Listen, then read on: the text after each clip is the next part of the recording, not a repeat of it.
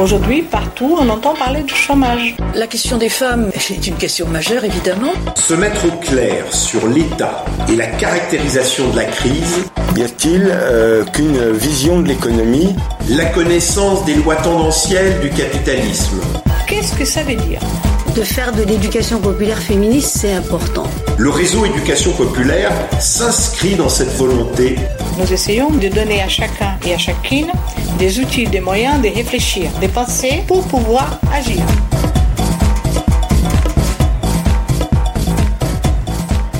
Il faut donc savoir comment fonctionne l'Union européenne et à partir de là, lorsqu'il y a un programme, eh bien, il faut voir quelles sont les difficultés, les contraintes, les conditions pour bah, faire les changements que l'on souhaite. Parce que, par exemple, j'entends des personnes qui disent Mais il n'y a qu'à Faucon, demain matin à 8h30, on quitte l'Union Européenne, à 8h35, on quitte l'euro. Hein, et puis à 8h40, on va prendre un pastis euh, parce que tout est réglé. C'est un tout petit peu plus compliqué que ça, parce que, en fait, l'Union européenne, c'est comme le corps humain, il y a toute une série de fonctions euh, qui sont, je dirais, interdépendantes à l'intérieur. Et que c'est pas si simple que ça. Et que donc, il faut sortir un petit peu des, je dirais, des, pensées, des pensées magiques. par exemple, on veut sortir des traités européens, il faut d'abord savoir ce qu'il y a à l'intérieur, et qu'il ne faut pas faire des yakas et des faucons. Il faut donc euh, savoir comment on fait, dans quel ordre on le fait. Et puis, euh, il faut comprendre aussi que comme tout est très imbriqué, ceux qui ont des positions adverses aux nôtres, eh bien forcément, ils ont un certain nombre d'armes avec des moyens qui permettent de, de, vous empêcher de faire ce que vous avez envie de faire. C'est-à-dire que pour ceux qui veulent sortir des traités, et c'est nécessaire. Ceux qui veulent empêcher les autres de sortir des traités, ils ont aussi des armes. C'est un peu comme sur, un champ de bataille. Il faut une stratégie, il faut bien comprendre, bien comprendre les choses, qu'il ne suffit pas de dire euh, la, solution ne va pas et nous, euh, on va sortir des traités, puis parce qu'on est la deuxième économie de la zone euro, tout le monde va, euh, va être obligé de nous écouter. Ça, c'est dans Bisounours que, que ça se passe. Donc, on va essayer d'y travailler. Alors d'abord, il faut essayer de, voir les conditions, comment ça s'est construit. Il faut savoir la chose suivante, c'est que l'Union européenne, elle s'est construite d'abord en tant que marché commun. Et il y avait à ce moment-là ce qu'on appelle les traités de Rome, et nous sommes en 1957. C'est à, ce moment-là que la, bataille commence. Et je voudrais, euh, je voudrais simplement dire la chose suivante, c'est que dès 1957, il y a des forces politiques qui sont hostiles au marché commun. Alors je vais prendre, euh, alors il y avait d'ailleurs le, Parti communiste, hein, mais je ne vais pas prendre le Parti communiste. Pierre Mendès France fait une déclaration le 18 janvier 1957. Il appelle à voter contre le marché commun. Et pourtant, Pierre Mendès France, c'était pas quelqu'un qu'on pouvait, euh, euh, je dirais, catalogué comme étant euh, la gauche radicale. Mais il dit voilà, je demande de voter contre au nom de la démocratie. Premier acte. Il dit la chose suivante il y a deux façons de tuer la démocratie.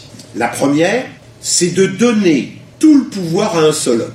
Donc là, vous reconnaissez euh, les dictatures du XXe siècle, maréchal Pétain, Franco, Hitler, Mussolini, enfin, vous voyez. Mais il y a une deuxième façon pour pouvoir je dirais, freiner la démocratie, voire la supprimer, c'est d'enlever les pouvoirs au peuple et aux représentants du peuple pour transférer ce pouvoir à une autorité extérieure, et là il vise la Commission européenne. C'est-à-dire qu'il dit, il dit la chose suivante, il dit la démocratie, c'est si, on, transfère notre pouvoir, nous, citoyens du peuple, on transmet ce pouvoir à des représentants, c'est parce que nous les avons élus, ces représentants. Mais si on transfère, on enlève du pouvoir aux gens qu'on a élus et on le transfère à des gens qu'on n'a pas élus, eh bien là, nous sommes dans un déni de la démocratie. Et à ce moment-là, il dit, au nom, je dirais, de la technique économique, on en vient à dicter toutes les politiques et donc on enlève la possibilité au peuple et même à ses représentants de définir quelle politique on veut pour le pays si on emploie le mot que, beaucoup ont, c'est le problème de la souveraineté. C'est-à-dire, on a un lien avec celui qui prend le pouvoir par l'élection. Mais si celui on enlève le pouvoir de celui que j'élis et qu'on le donne à quelqu'un avec qui j'ai aucun lien avec lui, et que c'est lui qui prend la décision, eh bien là, il y a déni de la démocratie. Et Pierre Mendès France appelle donc, le 18 janvier 1957, à s'opposer au marché commun, parce qu'il dit le marché commun qui veut s'opposer aux dictatures, en fait, veut nous enlever la souveraineté populaire et la démocratie dans notre pays au nom d'une saine économie. Parce que bien évidemment, si on met des techniciens au pouvoir, eh bien là, on est sûr que on va faire, euh, je dirais, de la bonne politique. Et en fait, ce discours de Pierre Mendès France, il faut le lire et le relire. Alors il est un peu long, parce que Pierre Mendès France, c'est un peu comme Fidel Castro, hein, quand il parle. Bon, chacun a ses défauts. Donc si vous allez par exemple sur Internet, vous faites Pierre Mendès France 18 janvier 1957, vous tombez dessus. Et, et comme si vous avez euh, pas envie de lire tout son texte, qui est long, c'est une intervention à la Chambre des députés, vous allez à la fin du texte. Vous lisez la dernière page du texte, et là vous avez dix lignes absolument remarquables, en fait qui expliquent beaucoup de choses. Et qui est pour moi assez formidable parce que il a en fait, il, disait en 1957 ce que nous vivons, je dirais, ce que nous avons vécu en 2005 pour le traité constitutionnel européen, ce que la Grèce a vécu en 2015, tout ça c'est contenu dans le discours de Pierre Mendès France. Alors il reste très général, et en fait, pour qui lit euh, correctement ça, c'était prévisible. Ça veut donc dire que déjà, dès 1957, dès le marché commun, il y a des gens qui disent attention, il y a risque pour la démocratie, il y a risque pour la souveraineté populaire, et donc il y a risque pour la souveraineté nationale. Ça, c'est la première chose que je voudrais dire. La deuxième chose, c'est qu'en fait, plus on avance, plus les néolibéraux, en 1957, ils n'étaient pas encore là, mais dans les années 80, ils sont déjà là. C'est-à-dire que là, avec le marché commun, ils ont déjà un moyen antidémocratique et ils vont l'utiliser et en modifiant un certain nombre de règles, pour non seulement être antidémocratique, mais en plus d'être un carcan néolibéral. Et là, l'acte unique en 1986, qui généralise la liberté des capitaux, enfin tout le credo du néolibéralisme en matière de transactions financières, ça veut dire à partir du moment où on signe l'acte, unique de 1986, eh bien, à partir de là, on est en train de créer une suprématie au-dessus des États-nations par l'intermédiaire des transactions financières. Et après, ça va vite. 1986, on arrive à 1992. Le traité de Maastricht, lui, dit la chose suivante. Il nous dit, on va mettre une monnaie unique parce que la monnaie commune, parce qu'il y en a qui veulent revenir à des monnaies, il faut savoir que avant d'avoir la monnaie unique, on a eu en fait un serpent monétaire. C'est-à-dire que et ça, c'était le serpent monétaire, c'était au début des années 80. Alors vous voyez, François Mitterrand est élu président de la République. Il fait une politique keynésienne, c'est-à-dire de relance par la consommation.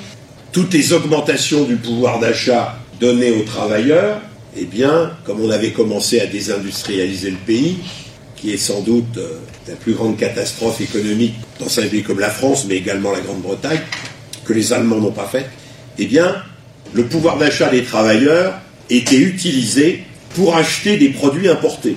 D'où déficit de la balance commerciale, d'où trois dévaluations du franc. Et donc, euh, la Banque de France et le gouvernement n'arrivent pas, en fait, à stabiliser l'échange. Et donc, euh, à partir de là, François Mitterrand prend la position de Jacques Delors et on rentre dans le néolibéralisme par le tournant libéral de 1983. On prend Laurent Fabius comme Premier ministre et en voiture, le tournant libéral a démarré. Mais pour ceux qui se sont intéressés à cette période, l'échec du serpent monétaire est dans tous les esprits. Et que bien évidemment, l'échec du serpent monétaire entre 1980 et 1983 eh bien, pousse les néolibéraux à dire eh bien, on va faire une monnaie unique. Comme ça, ça évite le problème des dévaluations. On va faire une monnaie unique, c'est-à-dire l'euro. On va donner tout le pouvoir à la Banque Centrale Européenne, ou plutôt, c'est pas à la Banque Centrale Européenne, c'est à donner le pouvoir, je dirais, au système européen des banques centrales, c'est-à-dire SEBC, dont la Banque Centrale Européenne n'est qu'un élément.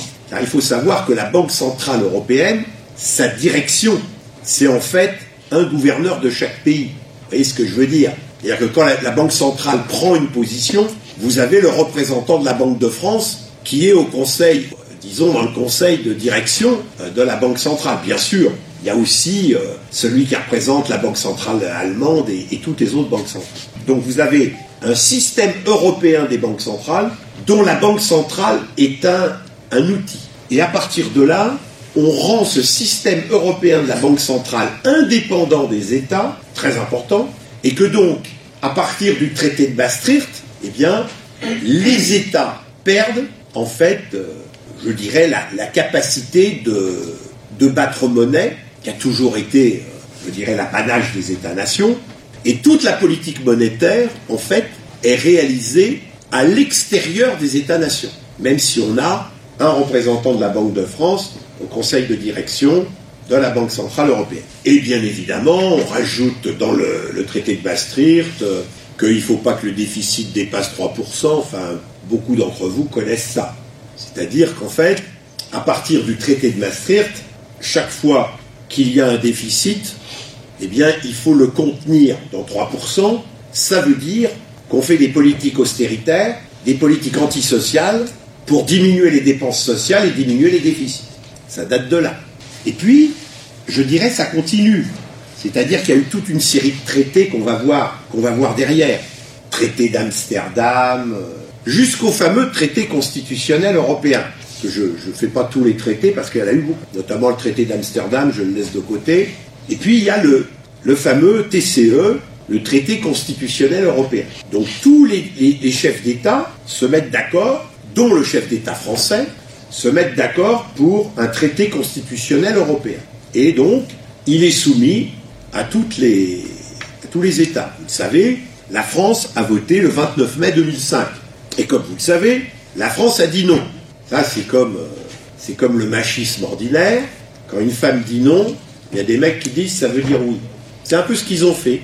Ils ont violé la souveraineté populaire française. Mais ils l'ont violée en ayant le droit pour eux. Parce que dans la Constitution française, il est noté que pour changer la Constitution, il faut soit un référendum, soit un vote du Congrès. C'est-à-dire, on met ensemble l'Assemblée nationale des députés avec les sénateurs, on va au château de Versailles, et puis on vote. Et ça, c'est dans la Constitution française. Ça veut dire que dans la Constitution française, dès 1958, les dates sont importantes.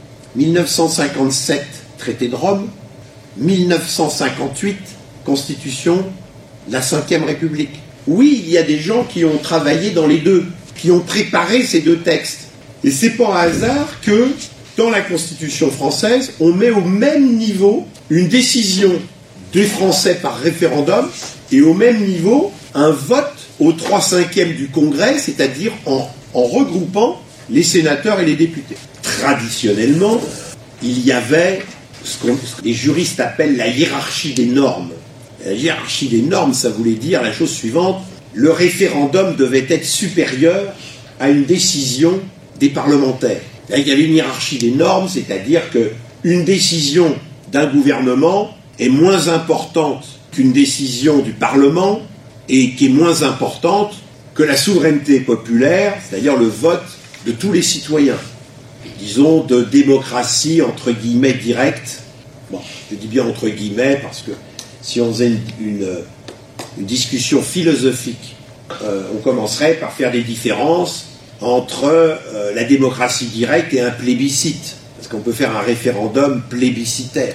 Pour revenir à notre débat, dans la Constitution française, on met au même niveau une décision du peuple et une décision des parlementaires veut dire que si on veut la souveraineté populaire, ce que je ne vois nulle part dans aucun programme, bah, il faut mettre que la souveraineté populaire du peuple doit être supérieure à une décision des parlementaires.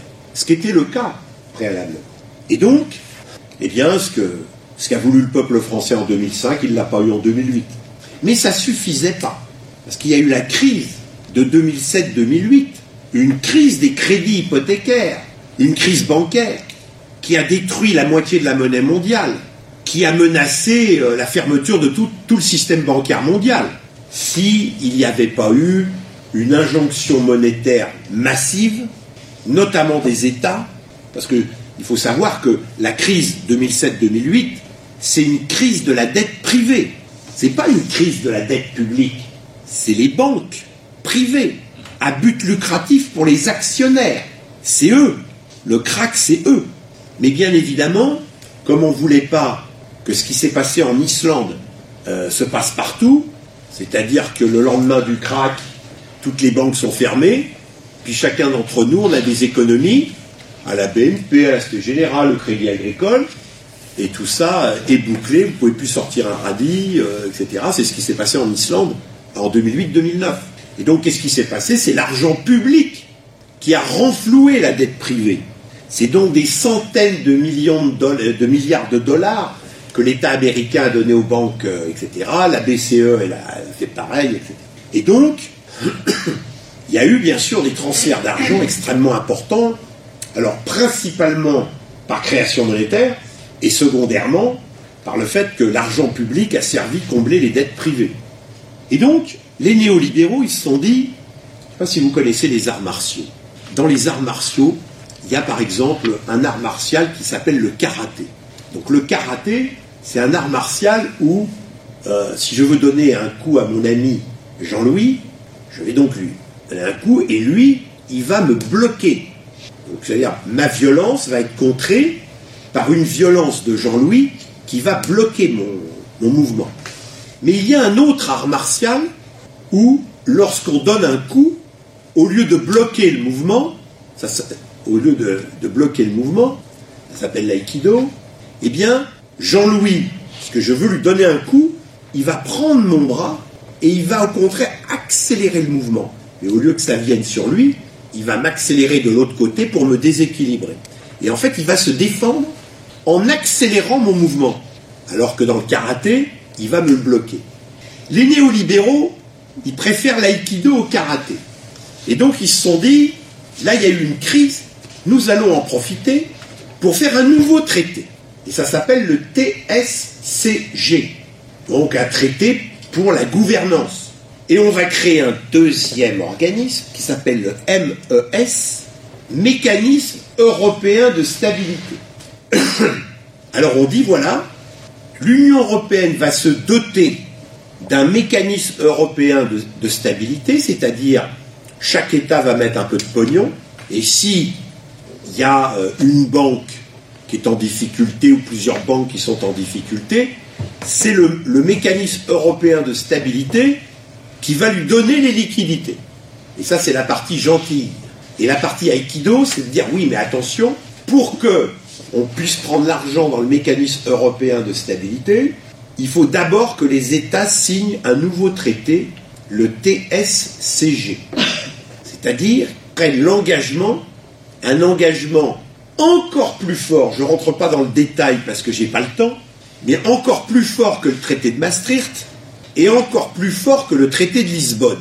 Ça veut dire que le dernier traité, qui s'appelle le traité budgétaire, si comme ça, c'est-à-dire que ça permet de faire trois tours de vie supplémentaires pour empêcher les États de faire ce qu'ils ont envie de faire. Et donc, on crée, voyez, en même temps une aide possible par le mécanisme européen de stabilité, mais de l'autre côté, on verrouille un peu plus. Et donc, ça fait un petit peu, euh, quand on veut réprimander un enfant, on lui dit, euh, voilà, si tu veux quelque chose, euh, tu peux l'avoir, tu vois, regarde, il y a le mécanisme européen de stabilité, mais attention, il faut que tu fasses cela, cela, cela, en plus de ce qu'on t'avait déjà dit. Et constamment, donc que ce soit depuis le traité de Rome jusqu'au TSCG, et ils sont en train de préparer un nouveau traité, à chaque fois, on diminue en fait l'exercice de la souveraineté nationale et de la souveraineté populaire, voilà, mais en même temps on dit, si vous avez une difficulté, on va vous aider. Des fois, il faut être gentil avant pour qu'on vous aide après. Hein. C'est un peu ça l'idée. Donc voilà le système, comment déjà il fonctionne. Alors maintenant, je voudrais que vous compreniez l'esprit des traités européens, pour bien comprendre. Et je vais vous lire un article du traité. Bon, je vais vous en dire plusieurs, mais celui-là, c'est mon préféré. C'est l'article 347 du traité de fonctionnement de l'Union européenne. Parce qu'en fait, le traité de Lisbonne, c'est en fait déjà deux traités. Vous avez un traité de l'Union européenne Et vous avez un deuxième traité qui est le traité de fonctionnement de l'Union européenne. Donc là, je suis dans le traité de fonctionnement de l'Union européenne et je prends son article 347. C'est parce que ça vous donne l'esprit. L'esprit du traité. Les États membres se consultent pour éviter que le fonctionnement du marché intérieur ne soit affecté par les mesures qu'un État membre peut être appelé à prendre en cas de troubles intérieurs graves affectant l'ordre public en cas de guerre ou de tensions internationales graves. Cet article 347 du traité de fonctionnement de l'Union européenne, il dit en langage populaire, il peut y avoir une guerre, une guerre civile, euh, une guerre entre États, etc. Mais le truc le plus important, c'est que le marché intérieur et la concurrence libre et non faussée puissent s'effectuer. Et les États s'engagent, quel que soit le niveau de la guerre civile et de la guerre, quels que soient les troubles, le truc numéro un, c'est pas de répondre aux besoins et aux aspirations des citoyens, c'est que le fonctionnement du marché intérieur, que la concurrence libre et non faussée reste en permanence présente, et ils disent bien, même en cas de guerre. Donc, sur l'ensemble de ces traités, on voit très nettement que ceux qui ont fait ce traité, ils le font principalement dans l'intérêt de ce que d'aucuns appellent une oligarchie, d'autres peuvent appeler des puissants, d'autres encore euh, la grande bourgeoisie internationale. Vous voyez l'esprit un petit peu de... Parce qu'il faut l'écrire quand même, un truc comme ça. hein. Alors maintenant, comment ça marche? Parce que c'est un fonctionnement très compliqué, enfin très compliqué. Il y a une première institution qui s'appelle le Conseil européen. Et ce Conseil européen, c'est en fait l'ensemble des chefs d'État. Ça veut dire que pour nous, la France, c'est Emmanuel Macron qui siège au Conseil européen. C'est Angela Merkel qui siège au nom de l'Allemagne, et ainsi de suite. Le Premier ministre ou le chef de l'État, suivant, suivant les cas. Il faut savoir que dans ce Conseil européen, comme d'ailleurs, déjà pour changer les traités, il faut l'unanimité du Conseil européen. C'est-à-dire qu'il y a un pays qui refuse de changer le traité, qu'il y a une majorité de pays, même une majorité de population qui veut changer le traité, c'est l'unanimité. Et bien évidemment, qu'on fait rentrer un certain nombre de pays, de petits pays, il y en a qui ont- qui m'ont posé la question, mais pourquoi Malte rentre dans l'Union européenne? Ben justement, pour empêcher l'unanimité. Parce que s'il y a un pays euh, qui est une filiale, entre guillemets, des firmes multinationales, c'est bien Malte. Et donc, il y a un certain nombre de pays qui, en fait, sont là pour verrouiller le problème de l'unanimité. Parce que dans des grands pays, l'Espagne, la France, la Grande-Bretagne, la- l'Allemagne, etc., il y a du débat interne. Voyez Dans un pays comme Malte, il suffit qu'une journaliste cherche un petit peu des choses, bah, elle est assassinée dans le mois qui suit. C'était le cas l'année dernière. Hein, C'est un pays un peu, un peu spécial de ce côté. Ensuite, il y a le Conseil des ministres.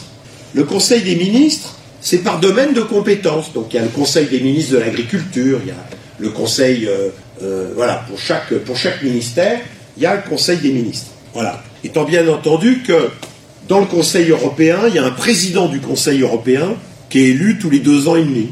Dans le Conseil des ministres, c'est tous les six mois. Donc, par exemple, il y a un nouveau président du Conseil des ministres de l'Agriculture, euh, par exemple. Mais c'est pareil pour le ministre de l'Intérieur, c'est pareil pour...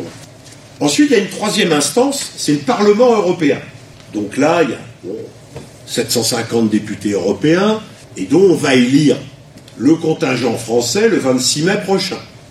Et on va élire, je crois, 79 députés, un peu plus qu'avant, puisque normalement, il n'y aura pas les Britanniques, qui normalement doivent sortir de l'Union européenne le 29 mars. Enfin, tout ça n'est pas joué, et c'est hors de notre propos ce soir. Et là, on a trompé les, tra- les- les travailleurs, les citoyens, etc. Parce qu'on met Parlement européen. Et en fait, si vous dites Parlement français, vous pensez que ça la puissance législative, c'est-à-dire la puissance de faire les lois. Eh bien non. Le Parlement n'a pas de fonction législative. C'est-à-dire le Parlement n'a pas l'initiative des lois et c'est pas lui qui les vote. Et donc Parlement européen, c'est pas l'équivalent d'un Parlement allemand ou d'un Parlement français ou d'un Parlement espagnol. Parce que c'est pas là que se font les lois. Il n'y a dans le Parlement européen que dans certains cas, le Parlement européen participe à une codécision sur certaines décisions. Ça veut dire qu'il y a des domaines où le Parlement européen n'a rien à dire. Et il y a des domaines où il y a codécision entre le Parlement européen et la Commission européenne. Car le véritable pouvoir législatif, c'est la Commission européenne. Ça veut donc dire, rappelez-vous ce que disait Pierre Mendès France, en fait on a enlevé du pouvoir principalement aux parlements nationaux pour le transformer, pour le transférer à la Commission européenne. Et pour Pierre Mendès France, qui lui a dans la tête la définition de la démocratie de Condorcet, et non pas la définition de la démocratie de Sieyès, eh bien, il estimait que on enlève du pouvoir à des élus du peuple, les députés, et on le transfère à une commission européenne qui sont des gens qui sont nommés et non pas élus. Alors, les gens de la commission européenne, ils sont nommés par ceux qui ont été élus. C'est-à-dire, par exemple, c'est le président de la République qui nomme le Français qui est à la Commission européenne. Mais c'est pas le peuple français, c'est pas le Parlement qui nomme, c'est le président de la République. Alors, la France élit un président de la République et le président de la République nomme. Si on écoute Condorcet, il dit ça c'est pas démocratique. Car Condorcet dit la chose suivante, ce qui est mon, mon point de vue sur la démocratie, c'est qu'un pouvoir n'est légitime que s'il émane directement du suffrage universel. 42 domaines sont soumis à la codécision de la Commission avec le Parlement européen, mais vous avez toute une série de domaines où le Parlement européen n'a pas son mot à dire pour les lois européennes. Alors les lois européennes ne s'appellent pas lois, elles s'appellent directives. Donc vous avez des directives qui peuvent être décidées par la Commission européenne et le Conseil européen. Et donc, en réalité, le Parlement européen, alors il a eu, dans la dernière période, une extension des pouvoirs de codécision. Mais avoir une codécision sur certains domaines, c'est pas la même chose que dire c'est nous qui faisons la loi. Voilà, au Parlement européen, ça a du pouvoir quand on est dans un groupement majoritaire, car sinon, effectivement, on ne fait même pas la loi. C'est-à-dire, effectivement, quand vous avez un groupe minoritaire à la Chambre des députés, même si vous êtes minoritaire, vous participez au débat sur toutes les lois. Quand vous êtes député européen, vous n'y participez que si vous êtes dans un domaine soumis à la codécision.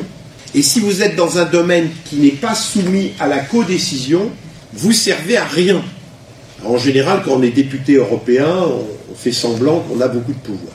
Mais la réalité, il y a, parce qu'il y a des lobbies, parce qu'il y a des groupements, il y a des, groupements de députés qui peuvent faire pression. Mais vous voyez bien qu'un pouvoir de codécision, j'espère que je me suis fait comprendre, c'est pas la même chose qu'un pouvoir législatif.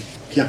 La Commission européenne, qui est le, poumon de l'Union européenne, c'est la seule institution qui a le pouvoir législatif.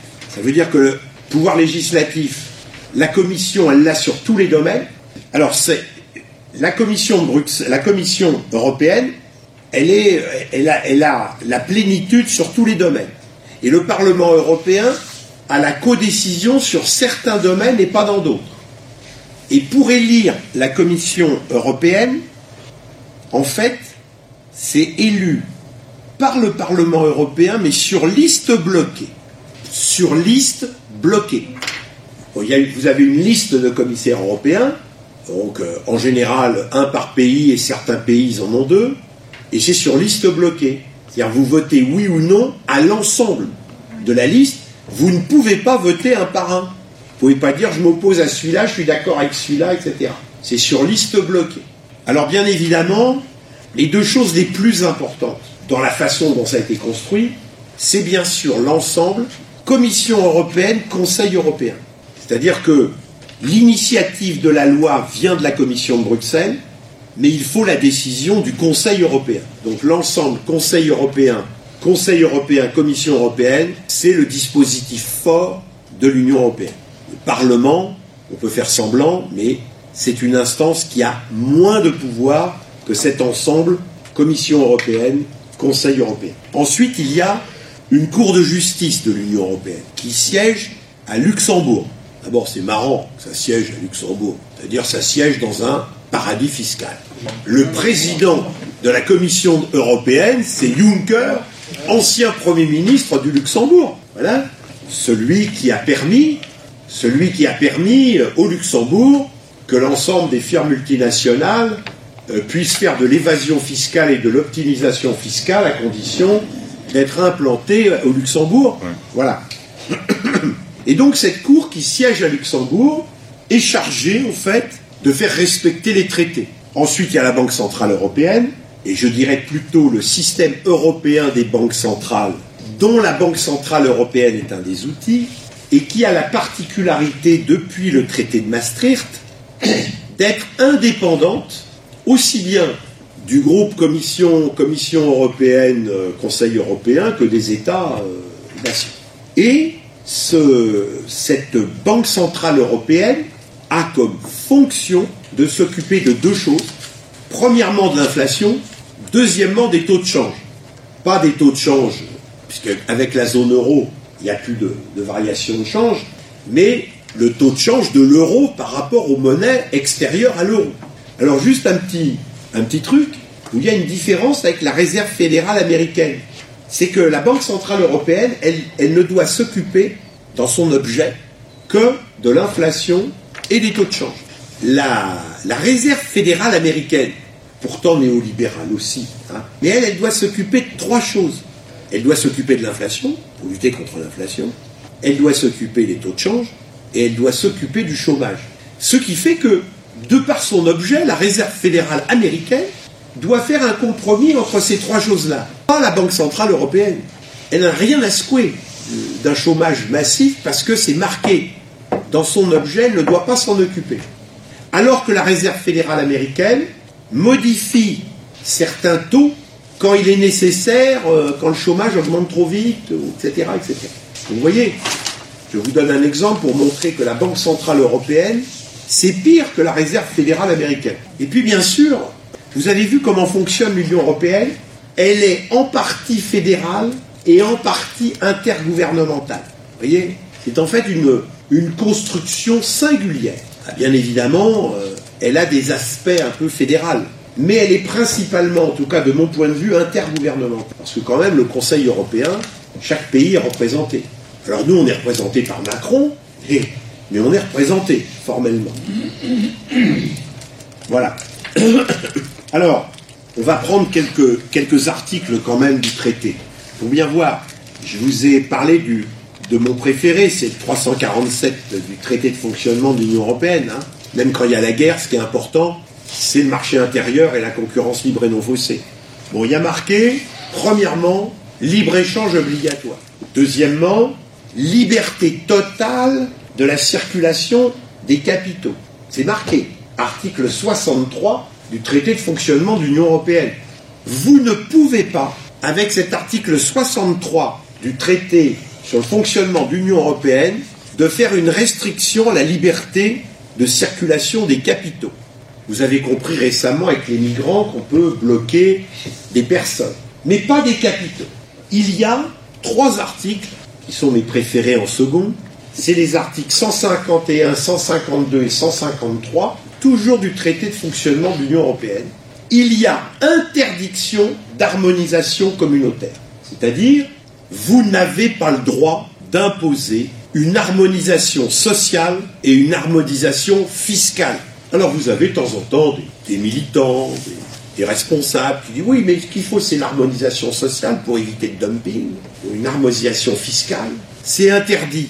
Parce que bien évidemment, lorsqu'on est un néolibéral jusqu'au bout des ongles, on a intérêt qu'il y ait des systèmes fiscaux et sociaux différents. Parce que bien évidemment, les capitaux pouvant circuler rapidement, c'est un moyen de faire du pognon. Alors ce qui permet, par exemple, en 1996, la Commission européenne, soutenue par le Conseil européen, et donc par notre président de la République, qui était là en 1996, de faire la directive pour les travailleurs détachés. Ça, vous avez entendu parler. Parce que la directive sur les travailleurs détachés, elle est conforme au traité. Alors je dis ce que c'est, cette directive des travailleurs détachés. Cette directive des travailleurs détachés dit la chose suivante. s'il y a un travailleur étranger, on va prendre au hasard un travailleur de l'Estonie, de la Lettonie, enfin des Pays-Bas, qui vient travailler en France, son salaire direct, le salaire du bas de la fiche de paie, il doit être conforme à la législation française. Mais les cotisations sociales sont à payer dans le pays d'origine. Si je les fais travailler sur un temps complet, je dois, je dois lui payer le SMIC. Mais tout ce qui est cotisation sociale, il faut que je paye là-bas. C'est-à-dire vous avez des pays européens où vous n'avez pas de cotisation sociale, ou des pays européens où il y a des cotisations sociales très faibles. 1000 euros, ce qu'on appelle le salaire net, eh bien en France, ça peut vous coûter 60% euh, de plus si vous comptez ce que les patrons appellent les charges sociales et ce que moi j'appelle les cotisations pour le bienfait de l'humanité. Et forcément, si vous avez travailleurs détachés, vous voyez bien que c'est une concurrence déloyale par rapport aux travailleurs français. Et bien ça, c'est autorisé par le traité européen et vous avez interdiction de faire une harmonisation fiscale. C'est-à-dire l'Union européenne ne peut pas dire aux Pays-Bas, vous devez augmenter vos cotisations sociales. C'est-à-dire que eux, ce qu'ils veulent, c'est augmenter les inégalités sociales et fiscales pour que ça puisse bénéficier aux employeurs. C'est ça la réalité. C'est pas écrit comme ça, mais c'est la conséquence. J'aimerais vous montrer ce petit rectangle. Est-ce que vous le voyez? Vous avez un rectangle là. Alors c'est marrant parce que ce qui est marqué en haut, là, sur cette partie-là, il y a marqué définition et objectif de l'Union. Là, il y a marqué la charte des droits fondamentaux. C'est le plus petit. C'est pas ce qui intéresse euh, ceux qui ont écrit. Et là, vous avez ici tout ça. C'est les politiques et le fonctionnement de l'Union. Parce qu'en réalité, le traité européen est là pour dicter les politiques économiques et sociales aux pays, aux États-nations. Voilà. Et euh, la plupart des, je dirais, des articles fonctionnent comme ça. Donc, ça, je vous en ai déjà parlé. Et bien évidemment, alors, vous savez, vous avez la répartition, par exemple, dans le processus de décision. C'est-à-dire que plus le pays est petit, plus euh, leur pouvoir est grand. C'est-à-dire, par exemple, un citoyen luxembourgeois pèse 13 fois plus qu'un citoyen français par rapport à la population. Quand on voit, par exemple, le nombre de parlements européens, le nombre de, députés européens, par exemple, rapporté à la population du Luxembourg, et le nombre de députés français rapporté, et c'est pareil pour l'Allemagne d'ailleurs. Ça explique la frénésie d'un certain nombre de dirigeants européens d'élargir l'Union européenne. Parce que dès que vous aviez, avec ce système de représentation, voyez par exemple, vous voyez là, je ne sais pas si vous voyez, vous avez des hein, montres comme ça. Alors les deux plus hauts là, ceux qui pèsent le plus, alors c'est Malte et Luxembourg. Après c'est Chypre et l'Estonie. Donc plus vous élargissez à des pays amis des néolibéraux, plus vous donnez à chaque député une importance forte. C'est-à-dire qu'il y a une minoration en fait des grands pays. Entre nous, tous ces pays qui ont une surreprésentation sont tous des pays qui économiquement sont dans l'orbite de l'Allemagne, c'est-à-dire qui sont dans l'Interland, voilà, la Mitteleuropa, et qui économiquement sont directement liés à l'Allemagne. Parce que vous voyez ce que fait l'Allemagne? Quand par exemple il y a eu des délocalisations en France, il y a eu des délocalisations en France qui ont été en Afrique du Nord, qui ont été euh, euh, en Chine, qui ont été en Inde. Les Allemands, ils ont délocalisé en Tchécoslovaquie, en, en Tchéquie, en Slovaquie, en Pologne, etc. Dans toute une série de pays qui sont en fait, pour une partie des usines, à moins de 50 km de la frontière allemande. Donc il y a économiquement Interland. Alors, il y a bien sûr des gens qui étaient intéressés par la démocratie, ils ont dit il faut le droit de pétition. Vous voyez, on parle du RIC, référendum d'initiative citoyenne. Alors, dans les traités, il y a la possibilité pour les citoyens de faire une pétition qui soit lue par les dirigeants européens. Il faut un million de signatures. Mais j'ai bien, j'ai bien précisé, dès que vous avez un million de signatures sur une pétition, les dirigeants de l'Union européenne sont obligés de lire la pétition. Après, ils peuvent faire classement vertical, jeter dans la corbeille. Il n'y a bien sûr aucune obligation, même avec un million de signatures. Voilà. Le Parlement, dont je vous ai parlé tout à l'heure, qui a peu de pouvoir, même s'il en a un tout petit peu plus maintenant qu'avant, il peut exercer un droit de censure sur la Commission, mais il faut une majorité des deux tiers des voix exprimées. Vous voyez, Et bien sûr, c'est uniquement pour sanctionner une mauvaise gestion. Ils ne peuvent pas prendre un autre motif. C'est pour vous dire que euh, je laisse aux parlementaires européens le soin de dire qu'ils sont très importants.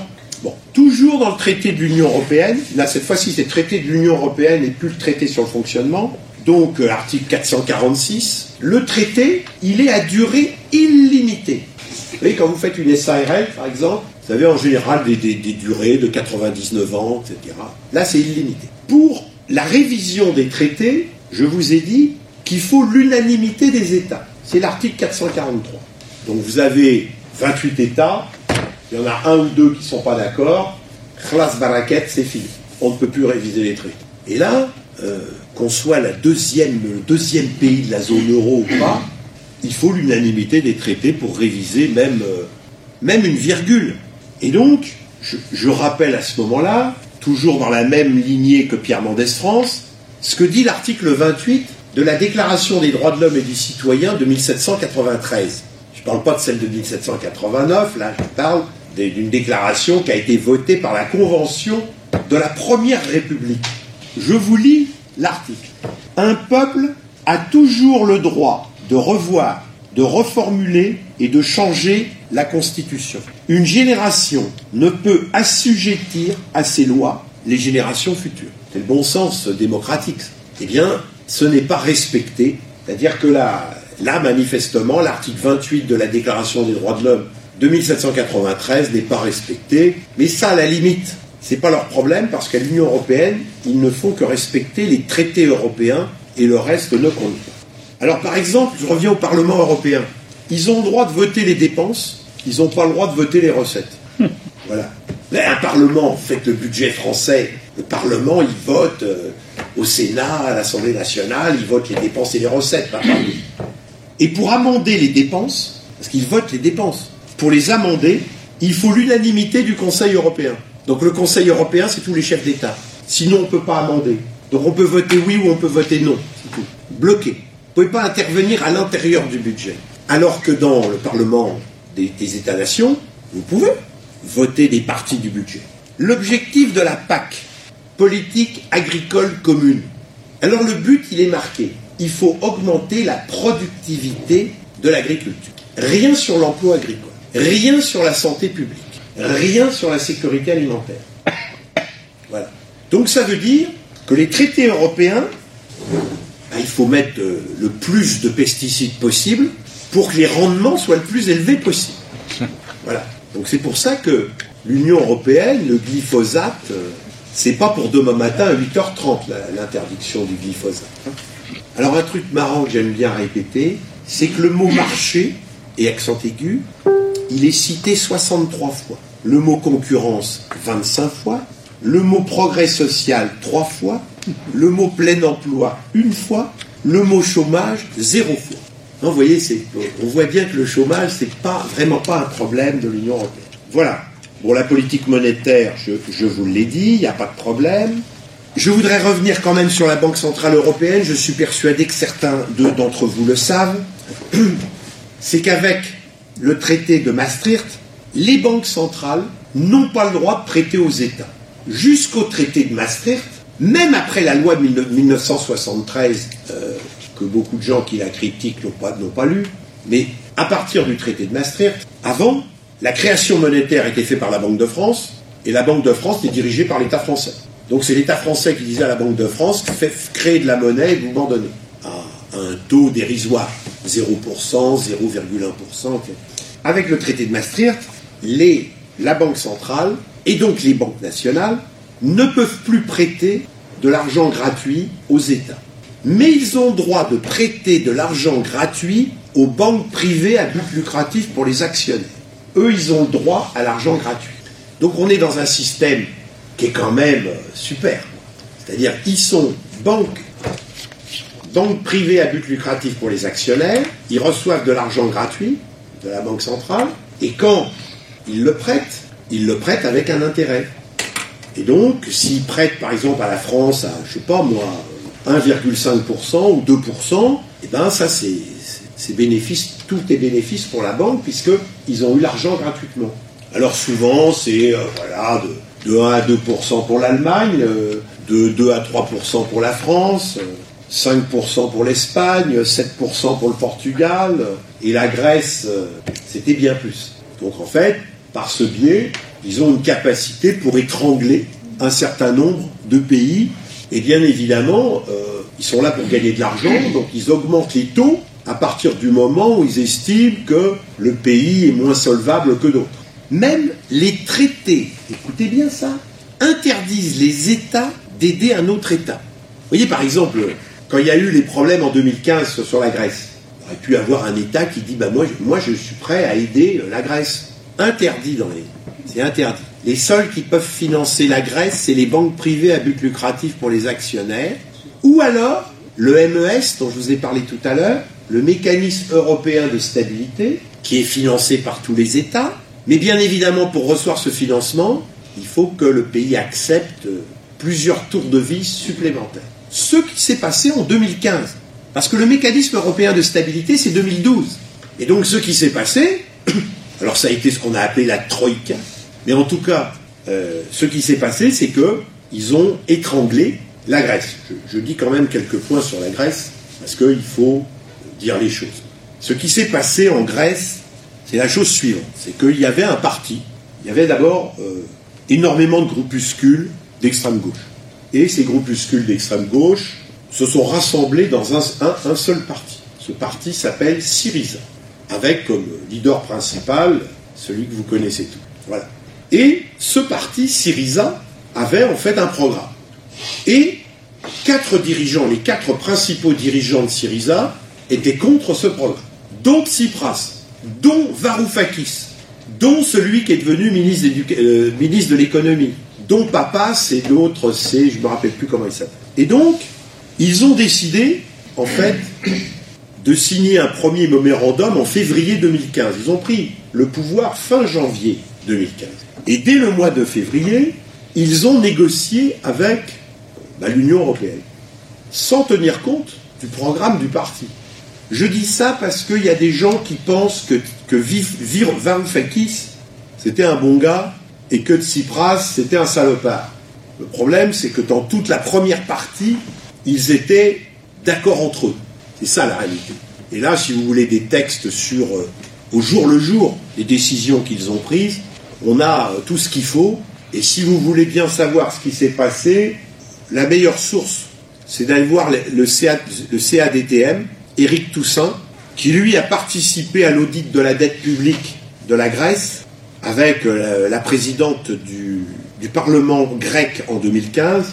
Et lui, il a, au jour le jour, il dit très exactement ce qui s'est passé. Donc je le dis parce que j'ai, pour moi, Varoufakis, c'est un homme insupportable qui, au dernier moment, fait semblant que les autres euh, l'ont trahi alors qu'il a été d'accord avec eux pendant toute la partie. Bon. Et puis au dernier moment, il décide de faire un référendum au mois de, au début juillet 2015, en espérant que le peuple votera oui au référendum. Et là encore, le peuple grec, eh ben, il vote non, à 60%. Donc là, ils sont acculés, qu'ils voulaient, qu'ils votent oui, comme ça, ils bah, c'est le peuple qui a, voulu l'accord avec l'Union européenne. Et puis le peuple dit non. Et là, leur forfait va jusqu'au bout, c'est-à-dire que dès le lendemain du vote, eh ben, ils disent à l'Union européenne, banco, on est d'accord. Donc voilà comment, ça s'est passé. Et je vous conseille de lire euh, les textes d'Éric Toussaint de ce, point de vue. Tout ça pour revenir que la création monétaire de la Banque Centrale Européenne, elle est faite dans l'intérêt de la finance internationale. Et ça, la réalité. Si dans la, période, les quelques années qui ont passé, Mario Draghi, qui est le, président de la Banque Centrale Européenne, a fait qu'on appelle en anglais le quantitative easing, c'est-à-dire un assouplissement quantitatif, c'est-à-dire on a fourni des tas de liquidités aux banques gratuitement, bien évidemment, et des sommes considérables. Hein. En 2012, par exemple, c'est 1000 milliards d'euros. De, de, hein. C'est des sommes considérables en deux fois, hein. 31 décembre et, et, et 1er mars. C'est pas pour faire marcher l'économie, c'est parce qu'il y avait des problèmes de liquidité.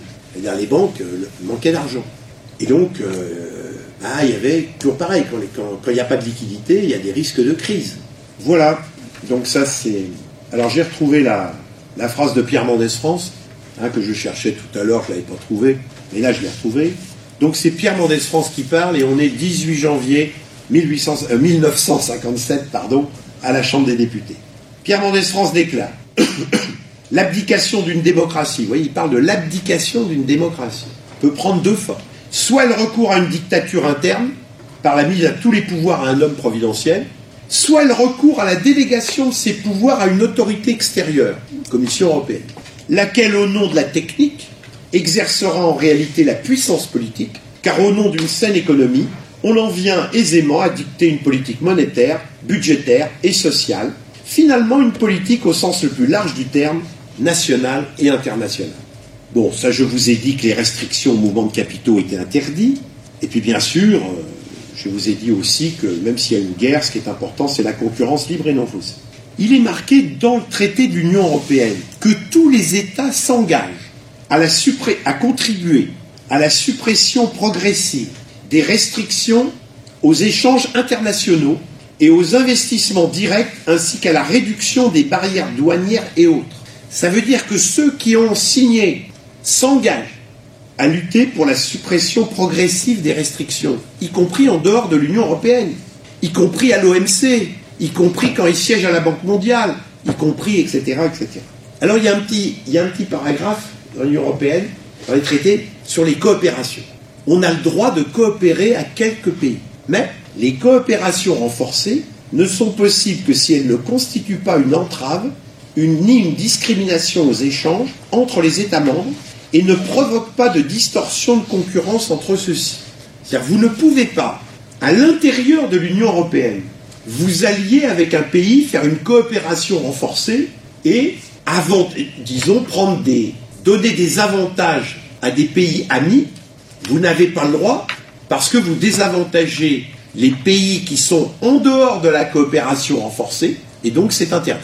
L'harmonisation fiscale et même environnementale est interdite. Vous n'avez pas le droit de faire une, harmonisation environnementale. Sur la pêche, vous avez des négociations de l'Union européenne avec des pays qui ne font pas partie de l'Union européenne, mais vous ne pouvez pas euh, dire euh, je passe un accord, par exemple, euh, entre les pêcheurs français et les pêcheurs espagnols, etc. Alors, maintenant, les services publics. Il faut savoir que le mot service public est prononcé une fois dans le traité, mais en fait, le traité ne connaît pas les services publics. Et donc, vous savez, chaque fois, il faut trouver un autre mot, c'est un ersatz. Alors, ils ont inventé un mot qui s'appelle le SIEG. S-I-E-G. Service d'intérêt économique général. Et il y a même un livre blanc qui est sorti et qui parle euh, de ces services. Mais ce qu'il faut savoir, premièrement, ces services doivent participer à la concurrence libre et non faussée. Prenons un exemple. Le chemin de fer. Donc pour la France, la SNCF. Vous avez vu une grève importante au printemps de l'année dernière. L'article 86 du traité de fonctionnement de l'Union européenne, c'est un article qui fixe la base, juridique de la libéralisation et de la privatisation. C'est-à-dire vous ne pouvez pas ne pas libéraliser, ni privatiser, ni ne pas privatiser les services publics. La seule chose que fait, c'est que quand on est dans des pays comme la France, l'Italie, avec des services publics importants, on donne des délais pour ça. Mais bien sûr, la privatisation de la SNCF, c'est l'article 86. Donc d'une certaine façon, bien sûr qu'ils ont eu raison de lutter. Ils n'ont pas obtenu grand-chose, mais ils ont eu raison de lutter. Mais le problème, là, c'est directement l'Union européenne. L'article 87, donc ça veut dire, vous voyez bien ce qui s'est passé, la SNCF, on a coupé la SNCF en deux. Il y a une partie qui possède les rails, et la SNCF, c'est le réseau, donc les trains. Donc les rails restent publics, mais les trains vont être soumis à la concurrence étrangère. Et là, dans les années qui viennent, ça a déjà commencé.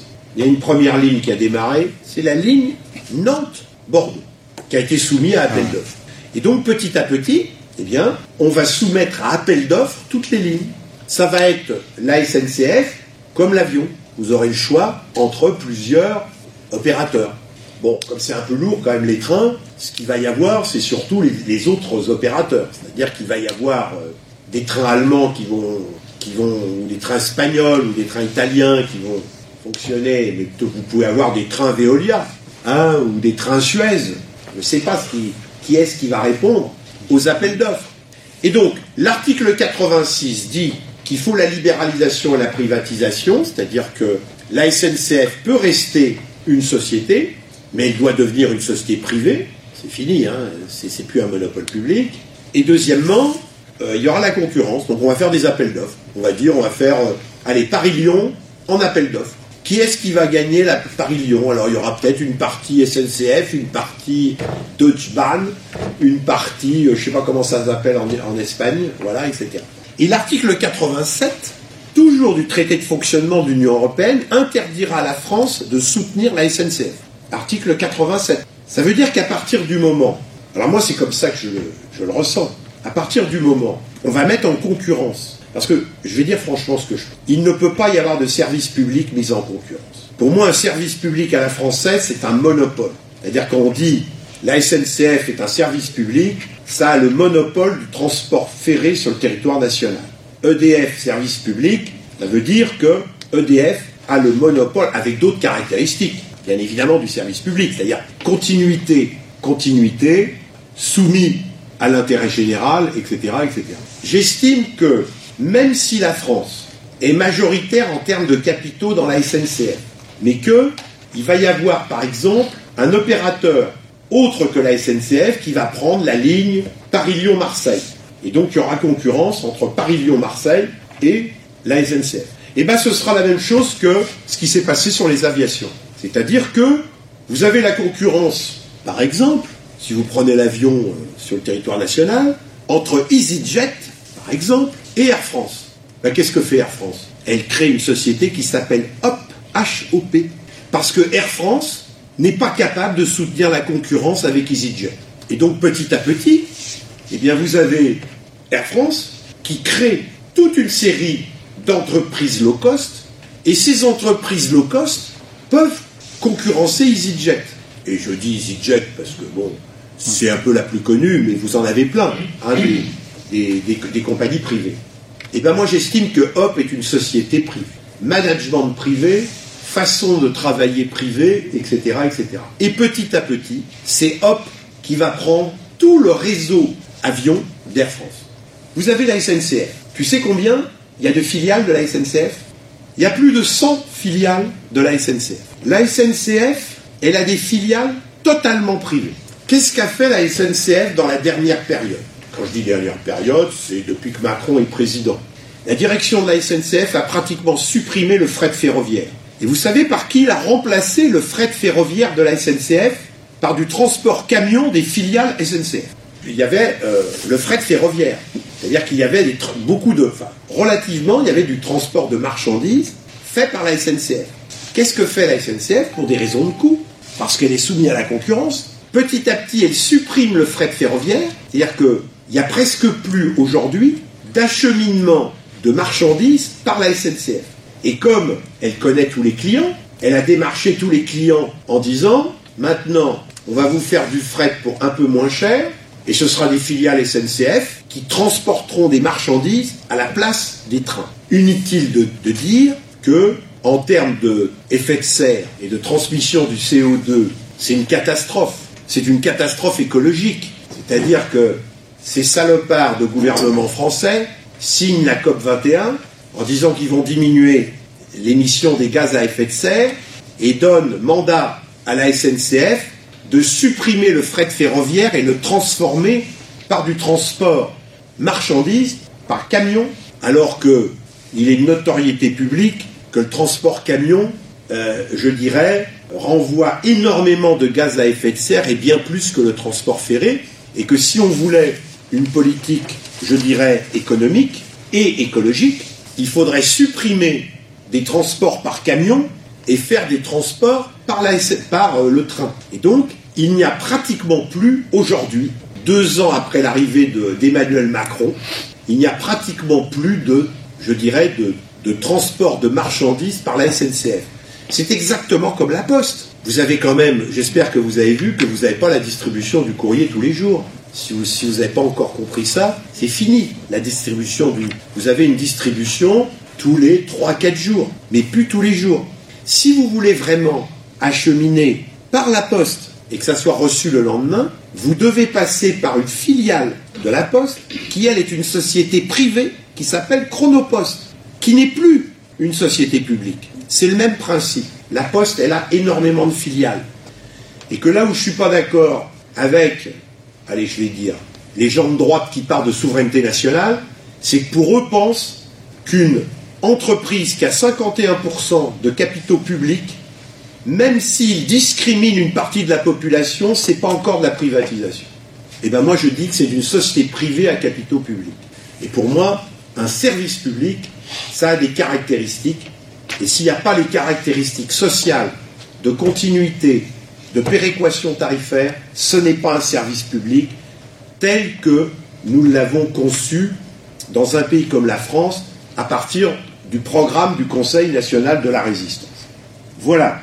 Et bien évidemment, bon après j'ai des petits points sur la laïcité, hein, parce que ça je ne peux pas m'empêcher. L'article 15.3 du traité de fonctionnement de l'Union européenne installe les églises à l'intérieur de la sphère de l'autorité politique, contrairement à notre loi de 1905. Donc ça c'est pour, pour bien sûr, il n'y a rien sur le droit à la contraception et à l'IVG. Voilà. Il y a même des pays de l'Union européenne où il y avait le droit à la contraception à l'IVG, maintenant c'est interdit, et l'Union européenne trouve rien à redire parce que c'est quand même le droit des Polonais de supprimer euh, le droit à l'intervention à, l'IVG. Et bien évidemment, l'article 17 bis alinéa 2 permet le communautarisme en permettant de délivrer des droits différents pour les minorités que pour le reste de la population. Et oui, parce qu'il y, a des cas dans les pays où c'est compliqué, hein. notamment des cas des pays de l'Est. Hein, Et donc, on est vraiment dans, une opération qui est directement liée à ce que disait Denis Kessler dans Challenge, 4 octobre 2007, c'est-à-dire le modèle social de notre Conseil national de la résistance doit disparaître. C'est ça, la réalité. Et par la lecture des traités, ma lecture, et je vous invite à lire les traités, le TUE, le TFUE. Il n'est pas possible d'avoir une position d'une sécurité sociale solidaire, d'un service public, etc., de répondre aux besoins avec les traités tels qu'ils sont. Et ça, et que si on ne sort pas des traités, eh bien, tout un pan de la politique sociale est impossible. Et maintenant, euh, avant, avant de terminer, je voudrais parler un petit peu de la zone euro. Parce que vous savez, moi, je, vous avez compris que j'estime que l'Union européenne et la zone euro, c'est un carcan qui empêche toute politique progressiste, et qu'en réalité, c'est fait pour ça. C'est-à-dire que ça a été construit pour empêcher une politique progressiste. Alors bien sûr, ils n'ont pas donné cet argument-là. Mais ce qu'il faut comprendre, c'est qu'une fois qu'on est rentré dans la zone euro, on est rentré dans un, dans un ensemble d'institutions interdépendantes. Et d'ailleurs, vous le voyez bien, ceux qui disaient pour sortir de l'Union européenne, il suffit d'envoyer une lettre à la Commission européenne en disant l'article 50 et je sors. Vous avez vu le Brexit hmm. Ça dure depuis deux ans, c'est pas terminé, et arrive donc une difficulté en Grande-Bretagne, c'est qu'ils n'ont plus de majorité à l'heure actuelle. Parce que quand on dit je veux sortir des traités, qu'on a 52% de la population française, euh, euh, britannique qui dit je veux sortir des traités, et qu'il y a une tradition démocratique en Grande-Bretagne, plus grande qu'en France, parce que ça date du XVIIe siècle chez eux, eh bien, euh, et le fait de mettre deux ans, eh bien, c'est que cette majorité, ils ne l'ont plus. Alors, ils n'ont ni une majorité aujourd'hui pour quitter l'Union européenne sur les bases définies par la Première ministre, et ils n'ont pas la majorité non plus pour demander de rester dans l'Union européenne. Parce que les majorités changent. C'est pour ça que je voudrais donner mon point de vue sur ceux qui disent on va négocier. Si la négociation est deux ans et qu'on est majoritaire au début, c'est pas évident qu'on reste majoritaire jusqu'au bout. Parce que les autres, ils savent faire pour te mettre des bâtons dans les roues. Comme ils font d'ailleurs, comme fait l'Union européenne contre les Britanniques. La deuxième chose, c'est que les Britanniques, ils ont deux avantages. C'est qu'en France, on est dans la zone euro, pas les Britanniques. Donc eux, ils sortent que de l'Union européenne. Il y en a qui, en France, disent on veut sortir et de la zone euro et, de l'Union européenne. Puis la deuxième chose, c'est que les Britanniques, ils veulent un Brexit néolibéral. C'est pas pareil que faire un Brexit sur une politique progressiste. Parce que si on fait un Brexit sur une politique progressiste, les autres ils seront encore plus virulents contre un Brexit progressiste. Donc voilà, c'est ce, que je voulais dire. Euh, le, problème suivant, c'est que l'installation de la, zone euro a créé de nouvelles institutions. C'est-à-dire, quand vous êtes dans la zone euro, je sais bien que c'est un peu technique, mais et lorsque vous faites des transactions bancaires, eh bien vous êtes obligé de passer par un tuyau qui s'appelle Target 2. C'est-à-dire ça ne se fait pas comme ça. On crée la zone euro et on crée tout un dispositif qui s'appelle Target 2. Et c'est-à-dire que l'ensemble des transactions bancaires passent par Target 2. Vous quittez l'Union européenne. Vous croyez que les autres vont vous autoriser de passer par Target qui vont, qui vont vous autoriser de faire des transactions financières avec le réseau SWIFT et que le problème de l'Union européenne, enfin de la zone euro, c'est que maintenant vous avez des institutions. Et par exemple, ce bouquin qui va sortir, dont, j'ai, lu l'ensemble du bouquin, vous voyez, ça va être un bouquin, vous voyez, là, j'ai combien de pages? Bon, j'en suis à 160 pages. Guide pour sortir des traités européens, ben, il faut 160 pages. Parce que ça ne se fait pas en 15 secondes, 3 dixièmes. Et pour que les choses soient claires, ça ne se fait pas en disant euh, je décide parce que j'ai 51% et demain matin à 8h30, ça y est. Non, il faut. Vous avez un réseau SWIFT. Le réseau SWIFT, il est sous contrôle américain. Voilà. Quand vous avez par exemple des transactions financières, vous avez aujourd'hui, par exemple, les Chinois et les Russes sont en train de travailler sur un système de transactions financières qui ne passe pas par SWIFT. Parce qu'ils ont peur qu'il y ait, dans une confrontation entre les États-Unis d'un côté et par exemple la Chine, je pense à au hasard, bon, bah, ils ne veulent pas que les transactions financières qui seraient faites par la Chine euh, avec le reste du monde transitent par le réseau SWIFT qui est sous contrôle américain. Donc si vous voulez, tout est très compliqué parce que vous avez les transactions financières aujourd'hui qui se font au dixième de seconde. Quand vous avez une transaction Target 2, c'est une transaction qui se fait en quelques minutes dans toute l'Union européenne, dans toute la zone, non, plutôt dans toute la zone euro.